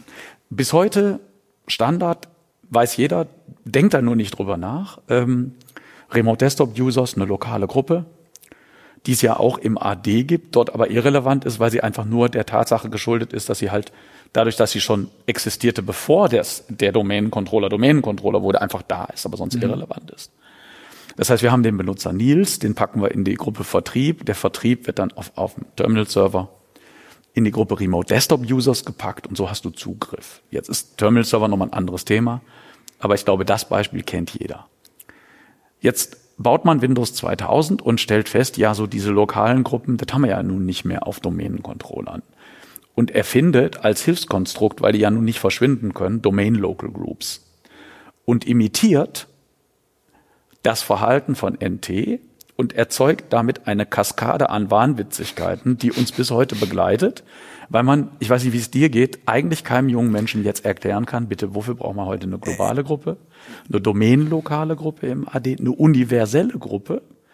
Und dann gibt's ja eigentlich auch noch wirklich das klassische AGLP immer noch, und dann durch die verschiedenen Domänenfunktionsebenen diese wahnwitzigen Einschränkungen, die dann so nach und nach aufgehoben werden, aber bis heute nicht aufgehoben sind, mhm. die bis heute beim Tokenbloat dazu führen, dass man den Rechner kompliziert füttern muss, weil wieder domänenlokale Gruppen längere Sits haben. Also ein Wahnwitz. Wie hast du das empfinden? Hast du Hast du noch den Überblick oder brauchst du auch 35 ja, ich, ja, ja gut, ich habe deshalb den Überblick, weil ich weil ich eben als als Trainer äh, das das äh, seit 20 Jahren erkläre ähm, und und es ist auch tatsächlich ein Thema, was ich alle paar Wochen wieder Benutzern äh, nicht Benutzern, sondern Administratoren und und Kunden erkläre, ähm, weil sich um dieses ganze Berechtigungskonstrukt, was ja letztlich dahinter steht, ähm, das unglaublich leistungsfähig ist bei, bei Windows, ähm, das aber auch unglaublich komplex ist und das, wie du schon richtig sagst, auch einige, sagen wir mal, Auswüchse bis hin zu Idiotien mit sich bringt, weil das eigentlich kaum, ähm, kaum zu bändigen ist. Aber ähm, genau da kommen eigentlich die Ideen her. Ähm, eines der Designziele damals bei Windows NT bestand darin, ein wirklich leistungsfähiges, enterprisefähiges Berechtigungskonzept zu bauen. Und wenn man sozusagen von der Annahme ausgeht, dann ergibt dieses gestufte Gruppenprinzip äh, von, von Windows und von Active Directory durchaus Sinn und ist eigentlich sehr modern. Das ist nämlich, hat damals schon Mitte der 90er ein Konzept umgesetzt, was jetzt so in den letzten drei, vier, fünf Jahren eigentlich als total modern und hip gilt, nämlich rollenbasierte Berechtigungen. Äh, letztlich basiert dieses abgestufte äh, äh, Gruppenkonzept von, von, äh, von Windows darauf, dass man es ermöglichen möchte, rollenbasierte Berechtigungen zu machen. Und zwar, indem man bestimmte Gruppentypen einfach für unterschiedliche Einsatzzwecke nimmt. Die Idee besteht darin, oder die, die, die Grundidee hinter diesem Konstrukt besteht darin, dass ich die globalen Gruppen herannehme, um Benutzer nach organisatorischen Kriterien zu, zu gliedern. Ich tue also alle Mitarbeiter des Vertriebs in eine Gruppe Vertrieb. Das ist ein organisatorischer Zusammenhang. Diese Gruppe könnte ich zum Beispiel auch nehmen, um darauf einen Exchange-Verteiler aufzubauen. Das sind alle Vertriebler. So, auf der anderen Seite habe ich die Notwendigkeit, auf dem File-Server zu steuern. Wer darf denn schreibend oder lesend auf diesen auf diese Freigabe, auf diesen Ordner zugreifen. Ja, das heißt, ich habe zu unterscheiden meinetwegen zwei Zugriffsstufen. Und dann besteht die Idee darin, dass ich sozusagen auf dem File-Server Rollen definiere. Das sind die, die schreiben dürfen. Das sind die, die lesen dürfen. Und dann baue ich die Verknüpfung, wer gehört denn welcher Rolle an, nur noch über Gruppenmitgliedschaften auf, indem ich sage, der Vertrieb soll da bitte schreiben dürfen und was weiß ich, die Azubis sollen da bitte nur, nur lesen dürfen. Und muss das Ganze nur noch über Rollenzuweisungen, also über Gruppenmitgliedschaften steuern. Ähm, das Ganze wird allerdings eingekauft, wie du schon richtig sagst. Ähm, durch ein Konstrukt, weil nun auch die Bezeichnungen der Gruppen sehr un undurchsichtig sind und weil es auch sehr undurchsichtig ist, wer darf denn in so einer Gruppe eigentlich drin sein, ne? aus welchem Teil des Active Directory darf der eigentlich kommen, wenn ich mehrere Domänen habe und so weiter oder wenn ich auch nicht mehrere Domänen habe, wie sieht denn das aus? Insgesamt gibt es leider eine Komplexität, die diese eigentlich gute Idee mit der rollenbasierten Berechtigungsvergabe total in den Hintergrund rücken lässt und die das Ganze unglaublich fehlerträchtig, unglaublich unübersichtlich und, und kaum erklärbar macht. Die Idee dahinter ist eigentlich eine, eine sehr moderne, aber sie ist jetzt auch wieder aus verschiedenen Kompatibilitäts- und wir müssen es irgendwie hinbiegen und lass uns das mal so machen. Ach komm, Unterschrift drunter und so machen wir das jetzt äh, Entwicklungssträngen dann einfach äh, ja so unbefriedigend umgesetzt worden, wie wir das kennen. Korrigiere mich, wenn du es anders siehst. Ich behaupte, in einem Single-Domain-Model ist es irrelevant da ist es letztlich irrelevant. Also da sage ich immer, in einem Single-Domain-Model äh, unterscheiden sich ja letztlich die, die Gruppentypen technisch nicht mehr. Da habe ich nur eine Domain. Das heißt, in allen Gruppen können äh, sozusagen dieselben User drin sein. Das macht es einerseits sehr flexibel, andererseits aber auch wieder sehr unverbindlich. Deshalb sage ich immer, liebe, äh, lieber Admin, wenn du ein solches strukturiertes, rollenbasiertes Konzept umsetzen willst, dann orientier dich daran. Die globalen Gruppen sind nur für organisatorische Zwecke da und die Domain-Local Groups sind direkt zum Berechtigen da. Nur die Domain Local Groups kriegen Berechtigungen und wenn du nur Global Groups siehst, dann weißt du, die ist zu organisatorischen Zwecken da. Technisch unterscheiden sich die in der Single Domain faktisch nicht, so dass es dann eben auch äh, unübersichtlich wird, weil ich kann ja einer Global Group direkt Berechtigungen zuweisen. Und ich kann auch Global Groups ineinander schachteln, nur dann erkenne ich am Gruppentyp schon nicht mehr, wofür ist die eigentlich da. Wenn ich es von vornherein so mache, dass ich sage, dieser Gruppentyp ist für Berechtigungen da, nämlich die Domain Local Groups, und dieser Gruppentyp ist für organisatorische Gruppierungen da, nämlich die Global Groups, dann ergibt das Ganze Sinn. Nur faktisch gibt es sowas nicht, faktisch macht das niemand und faktisch stellt sich auch niemand hin, das alles neu zu machen. Beziehungsweise ähm, wenn ich das Kunden erkläre, was dahinter ist, viele Kunden sind total begeistert, weil sie sagen, Mensch, das löst ja unsere Probleme. Und dann nehmen die sich vor, ihre gesamten Berechtigungsstrukturen auf der Basis neu zu designen. Aber es gibt ja immer ein Leben vorher. Ja, und die ganzen bestehenden Berechtigungen mal eben auf dieses Konzept umzubauen und umzuwandeln, das ist eine Aufgabe, die niemand nebenbei erledigen kann, weil die User ja während dieser Umstellung auch noch weiter arbeiten können sollen. Also die Idee, das zu ändern, ist sicherlich eigentlich eine schöne, naheliegende, aber sie ist faktisch nicht umsetzbar.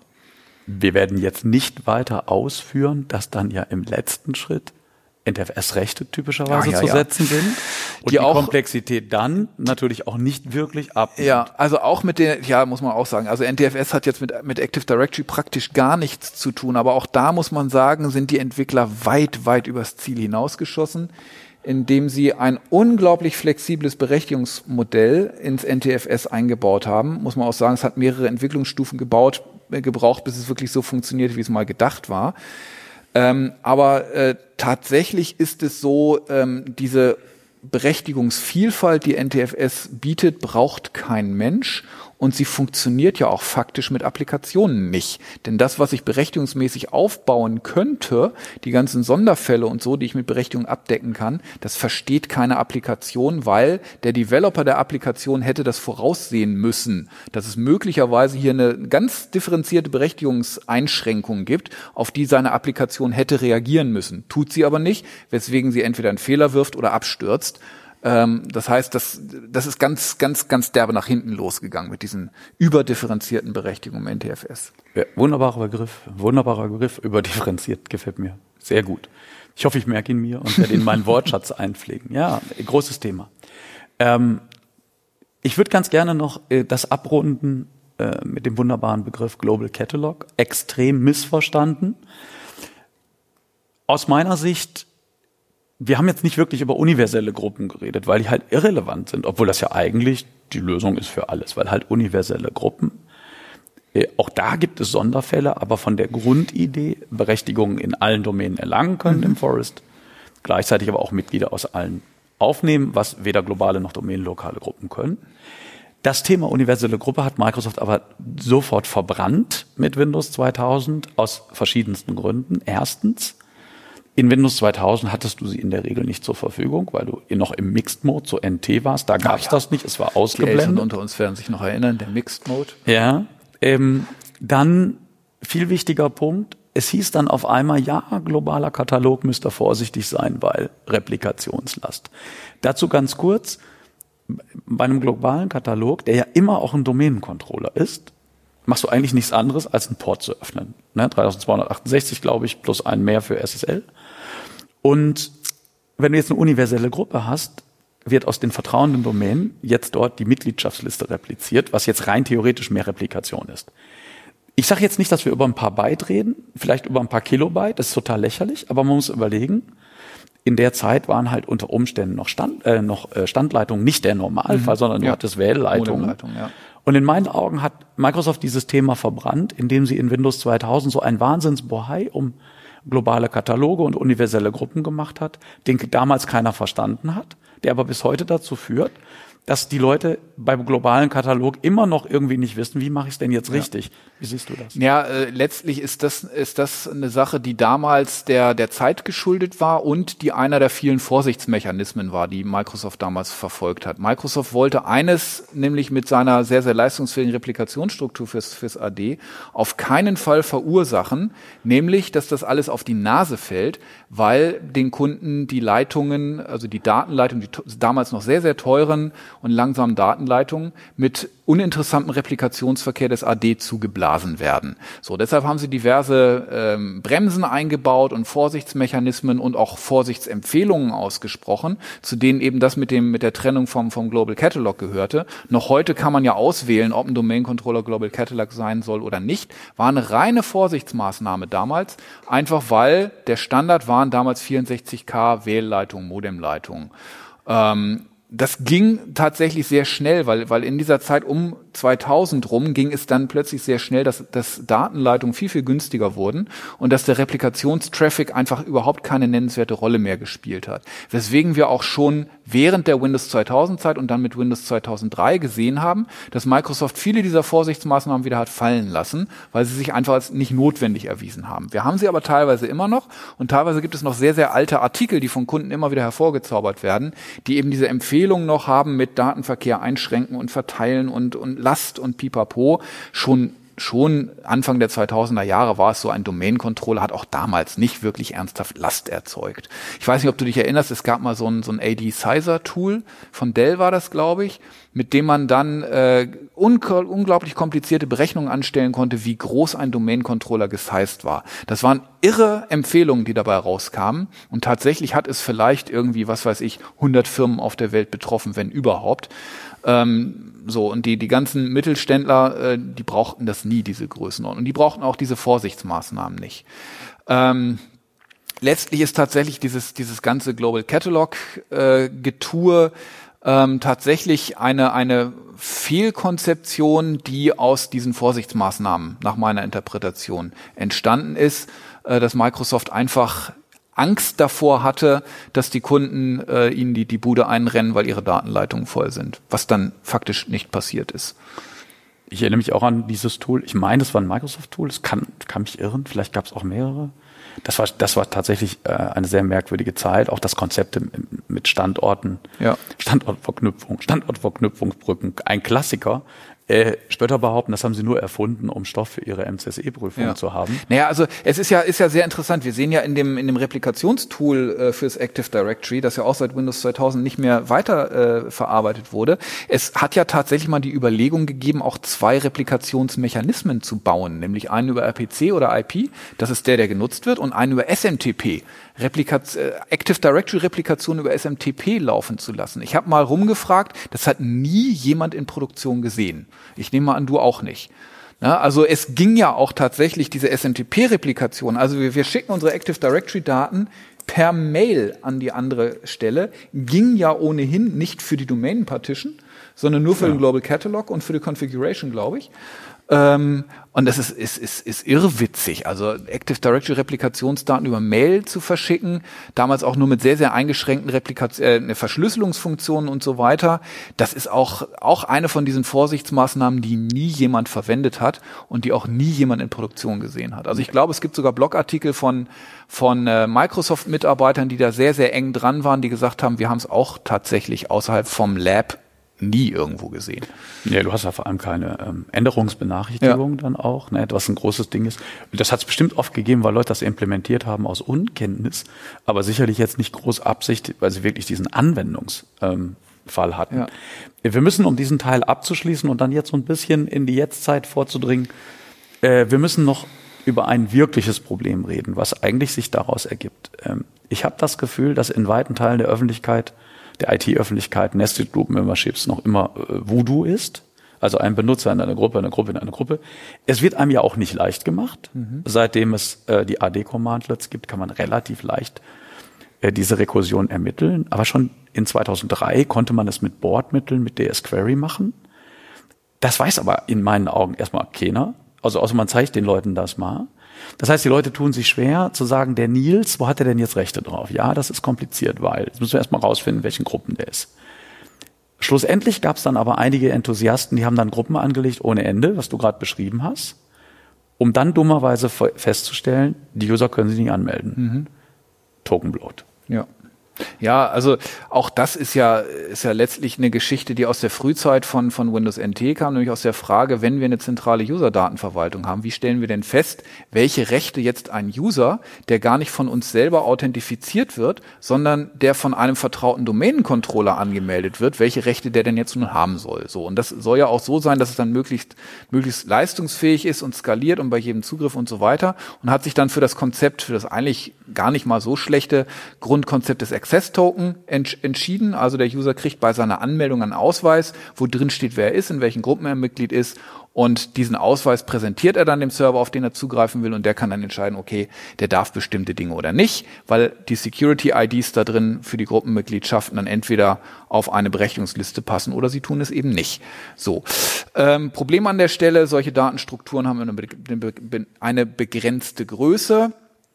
Ähm, und da müssen diese ganzen Informationen abgelegt werden. Und da muss ich sagen, verstehe ich auch tatsächlich den Entwicklungszweig nicht, weil Microsoft hat von Anfang an immer sehr große Unternehmen bei sowas im Blick.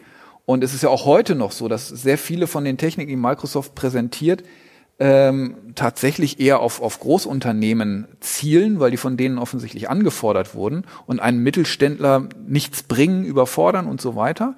Tatsächlich ist es aber so, dass dieses Access-Token, das ich zum Zugriff brauche, ähm, eigentlich nicht enterprise-fähig ist, weil es viel zu wenige von diesen Gruppeninformationen wirklich speichern kann. Man sagt so, das ist eine Größenordnung von 1015 Gruppenmitgliedschaften, die da abgelegt werden können, könnte man sagen, oh, das ist auch unglaublich viel, 1015 Gruppen. Aber eben, wie du, wie du schon sagst, wenn man äh, das Gruppenprinzip wirklich verfolgt und sagt, wir machen ein differenziertes Prinzip aus Zugriffsgruppen, eben mit den Domain Local Groups, aus ähm, organisatorischen Gruppen und verschachteln die noch hübsch ineinander. Ne? Das gibt irgendwie einen Vertrieb Ost, einen Vertrieb West, einen Vertrieb Nord, einen Vertrieb Süd. Die werden zusammengefasst zu einer Gruppe Vertrieb und dann gibt es auch noch eine Gruppe Vertriebsleitung und wir verschachteln diese Gruppen ineinander.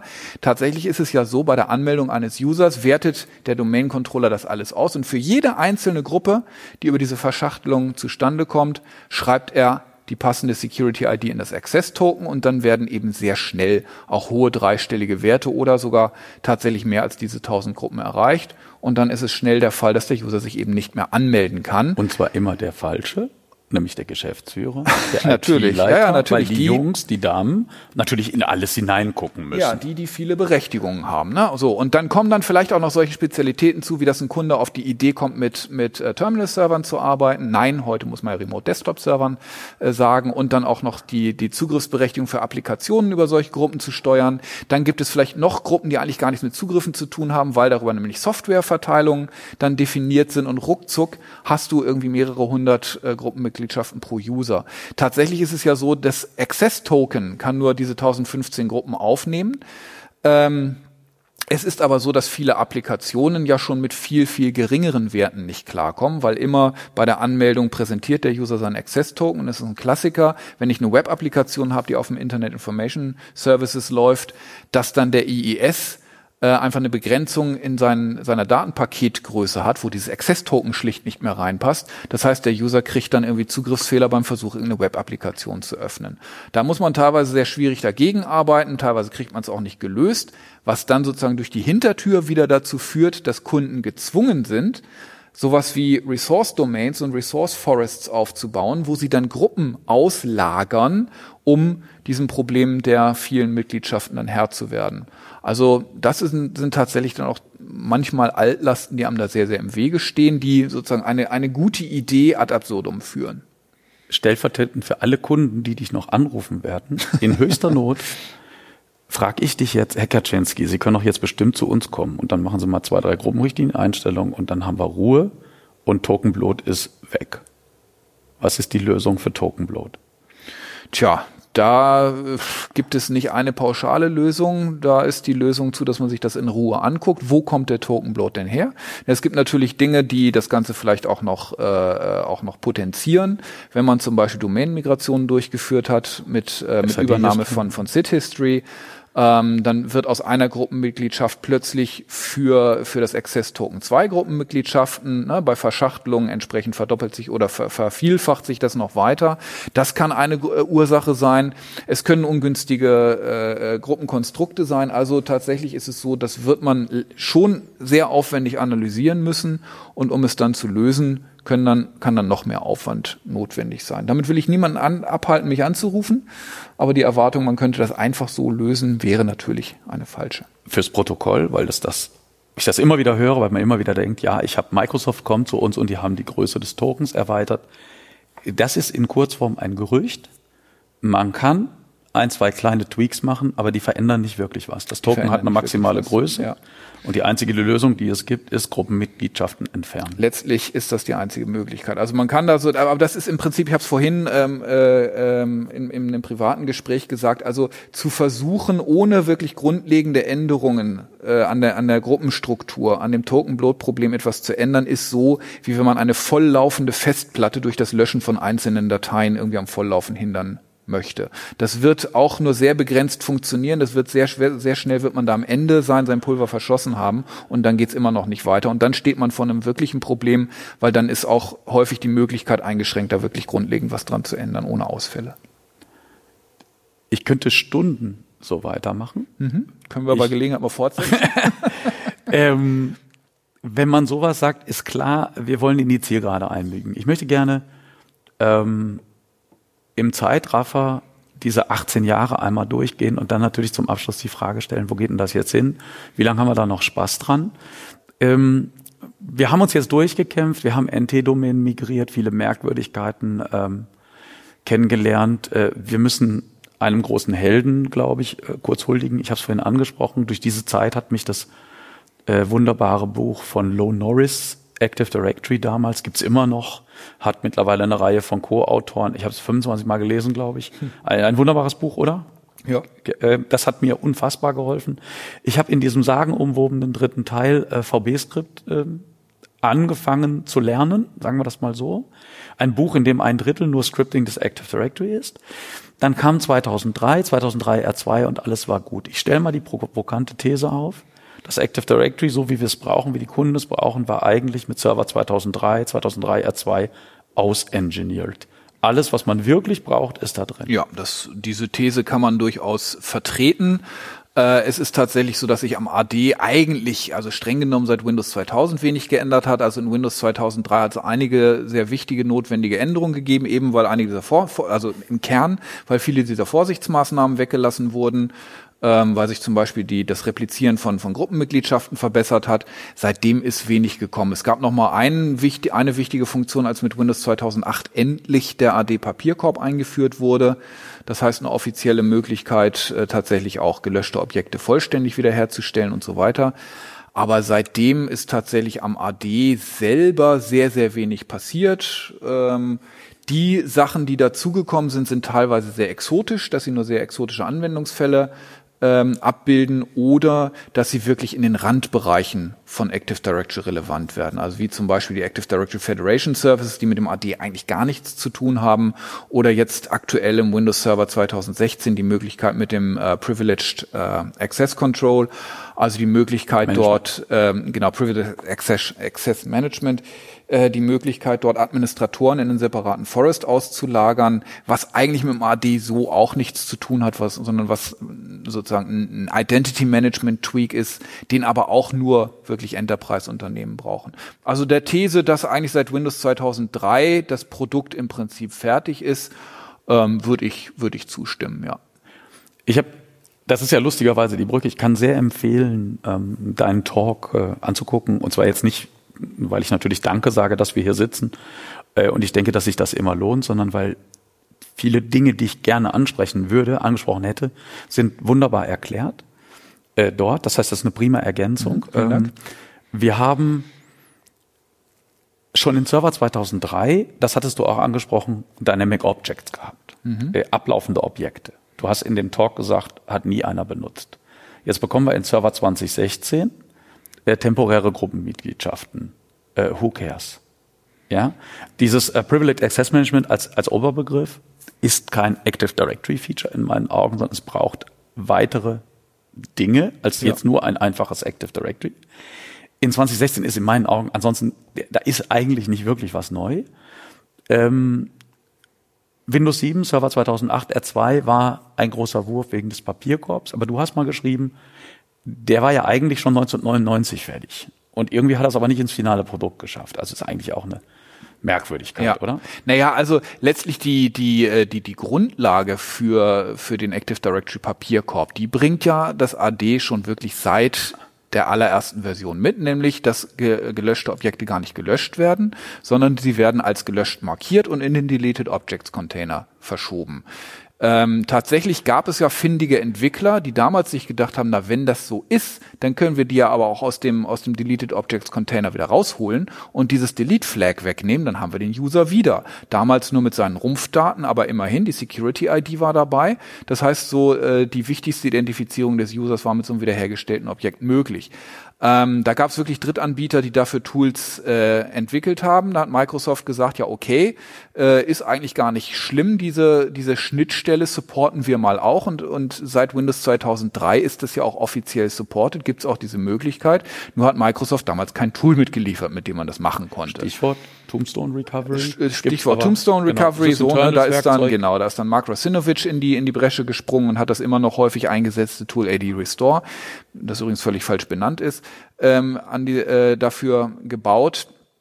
Ähm, und letztlich ist dann endlich ja dann mit, mit Windows 2008 R2 mit dem äh, Papierkorb dann einfach die Möglichkeit hinzugekommen, dass die Rumpfdaten oder dass die erweiterten Daten von so einem Objekt beim Löschen eben nicht entfernt werden. Das heißt, ich kann es dann vollständig wiederherstellen. Das ist sozusagen die letzte große Neuerung gewesen, die ist eigentlich die für alle äh, Unternehmen interessant ist.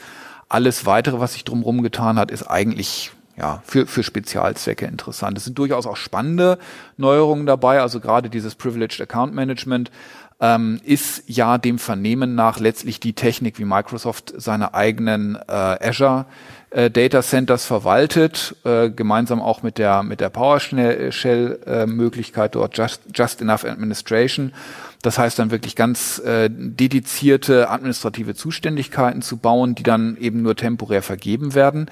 Aber das ist dann eben auch schon die Perspektive. Wer betreibt schon ein Azure Data Center? Wer betreibt irgendetwas, was in dieser Größenordnung ist? Wen betrifft das überhaupt? Gut, dass es Lösungen dafür gibt, aber eigentlich sind das, äh, wer es braucht, hat da vorher schon Third-Party-Anbieter mhm. für gefunden. Mhm. Und wer es in dem Stil gebraucht hat, den, äh, den stören auch die Preise häufig nicht, die ein Third-Party-Anbieter dafür äh, aufruft. Tatsächlich ist es so, die Infrastruktur in Windows 2016, um sie nutzen zu können, muss ich da sehr, sehr viel Entwicklungsaufwand reinstecken, der dann eben diesen Kostenvorteil, dass es ein kostenlos mitgeliefertes Feature ist, wieder dahinschmelzen lässt, weil ich einfach sehr viel ausgeben muss, um es wirklich zu nutzen. das tue ich nur, wenn ich wirklich einen Bedarf habe.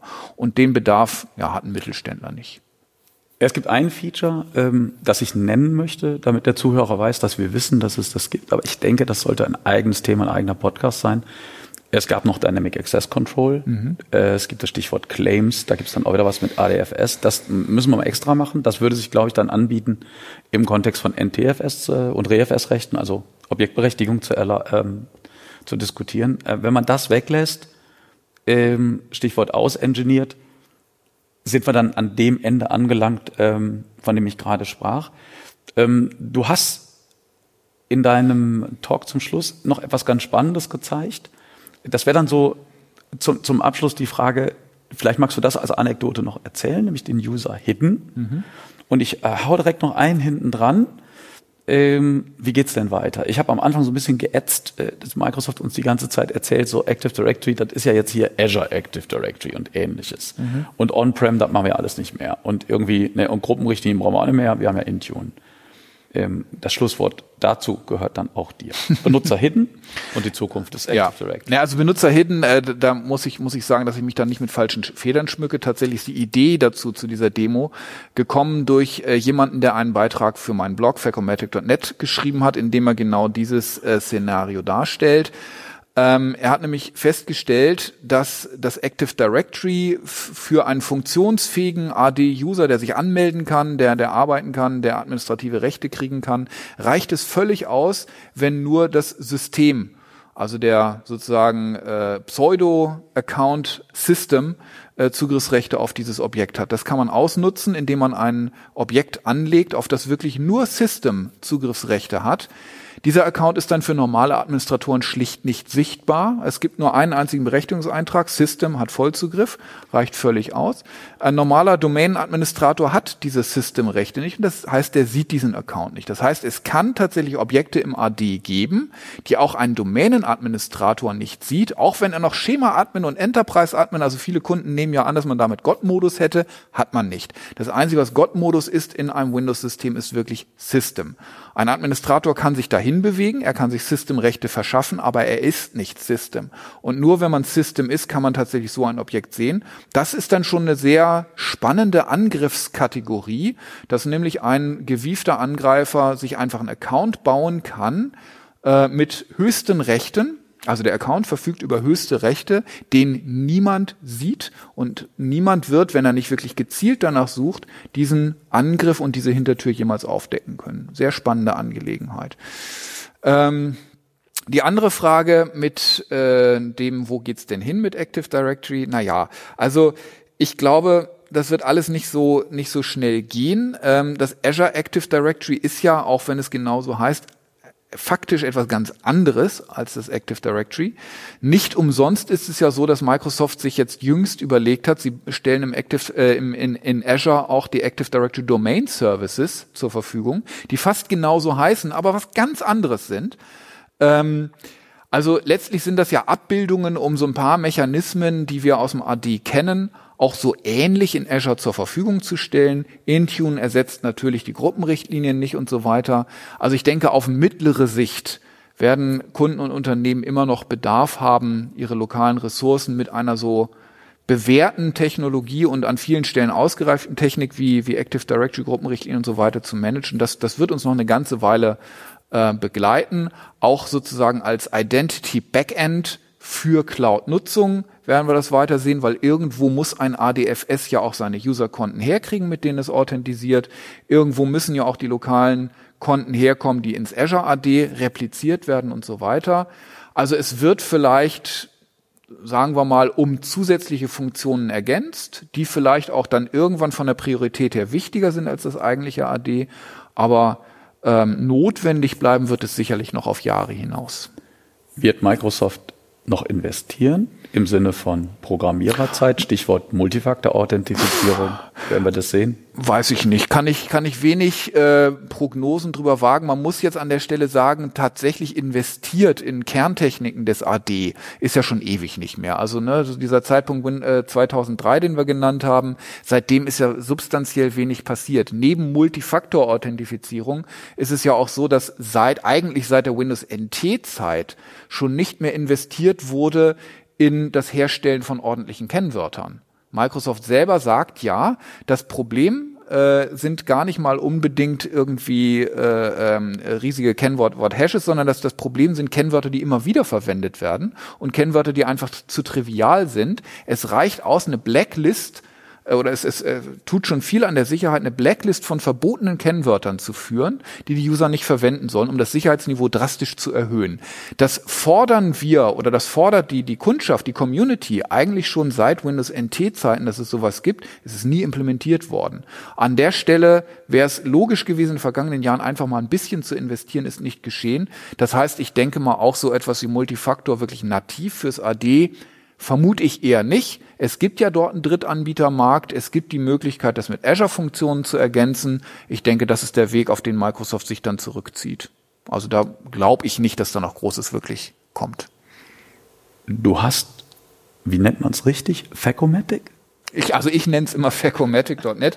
Ihr dürft es aussprechen, wie ihr wollt. Ähm, ich sage mal, wenn, wenn man es einfach so vorliest, dann klingt es, äh, Deutsch vorliest, klingt es ein bisschen seltsam, deshalb sage ich immer facomatic. Äh, Ed Kaczynski auf Twitter.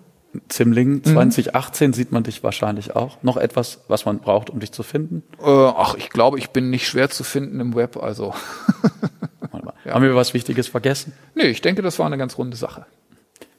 Äh, Nils, ganz herzlichen äh, Dank äh, nach einem anstrengenden Simling. Es ja. ist jetzt äh, früher Abend. Mhm. Äh, es war mir ein Fest. Äh, vielen, vielen Dank. Ja, ich danke dir.